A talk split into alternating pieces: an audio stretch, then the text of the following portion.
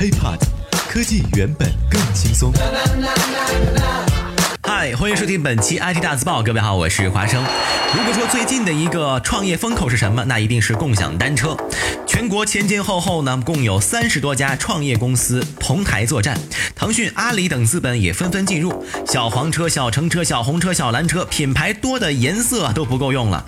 大街小巷全是共享单车，甚至有的人为了方便出行，前前后后给十一个自行车品牌进行充值。从二零一六年爆火之后，共享单车的发展之路可以说是一波三折。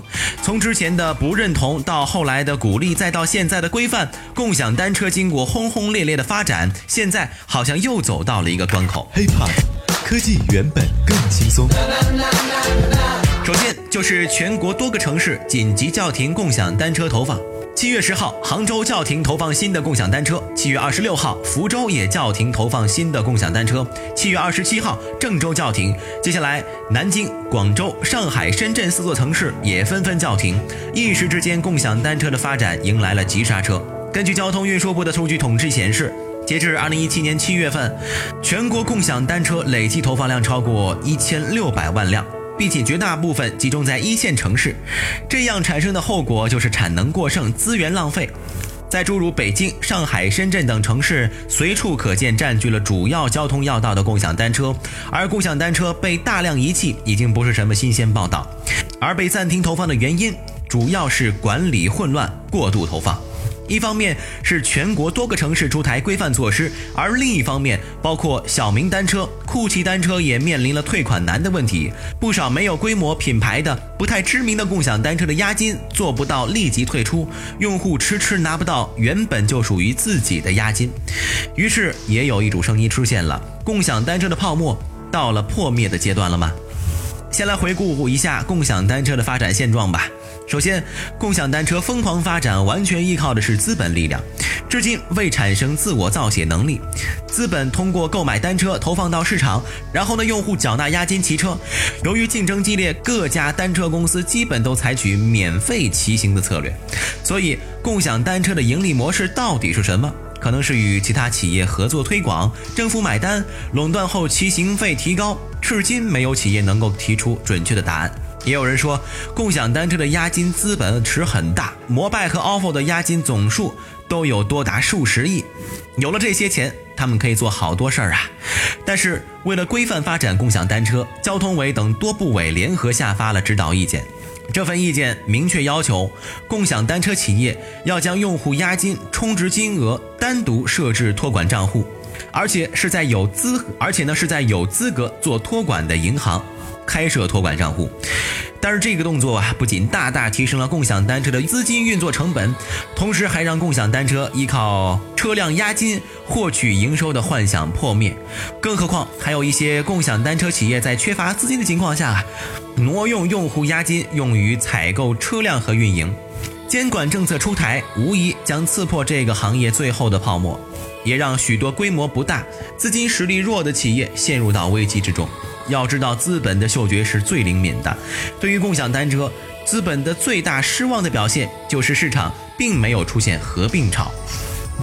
你想想啊，外卖市场发展到了一定阶段，有了合并，比如说饿了么合并百度外卖；打车市场也出现了合并，比如说再往前的这个滴滴合并了快滴、优步；手机市场照样出现了合并，信息分类方面也有合并，比如说五八收购了赶集网。而共享单车市场至今没有出现合并的现象。现在占据了市场百分之八十到百分之九十份额的 ofo 摩拜背后站着阿里巴巴、腾讯两大资本帝国，但是二者好像都没有收购其他的单车的计划。别说投资人，连创业者呀都有点着急了。而一旦投资人不再注入资金，共享单车企业便会轰然倒掉。从规律上而言，这是一种必然。有业内人士说，二零一七年的冬天，共享单车市场将大洗牌。为什么呢？因为共享单车骑行的最佳季节是春季和末季，而一旦天气变冷，骑单车的人会越来越少，这也意味着大量用户或许会选择退回押金。所以，季节的寒冬也是共享单车的寒冬。只有具有规模、资金的寡头垄断企业才能熬过去。小额资本的单车品牌。或许就熬不过这个冬天了。因此，市场有可能会在二零一七年冬季发生大洗牌。所以，也有人劝导用户还是尽快将那些非知名品牌的共享单车中的押金给退掉，免得出现退款难的问题。而大的共享单车市场。则很有可能出现寡头经济现象，也就是说，ofo 和摩拜单车的地位有很大几率会延续下去，因为这一行进入和退出的成本都很高。那些已经得到融资并且开始投放共享单车品牌，快速退出市场的概率不大。在2017年，单车市场的主题即将变成平衡，大品牌的市场空间趋于平衡，各有各的机会。用共享单车提高公共交通效率的责任也会，也会在共享单车品牌、政府之间实现平衡，共同维护好共享单车和市民的骑行环境。不论市场发展到哪一步，我们用户要记得的就是，所有的市场和行为都要回归到经营的本质，一切的目的依旧是盈利。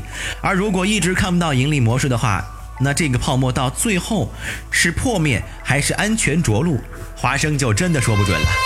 OK，以上就是本期 IT 大字报的全部内容了。如果想和华生取得更多的交流，也欢迎大家关注我的个人微信，就在我的节目简介备注当中。我们下期再见，拜拜。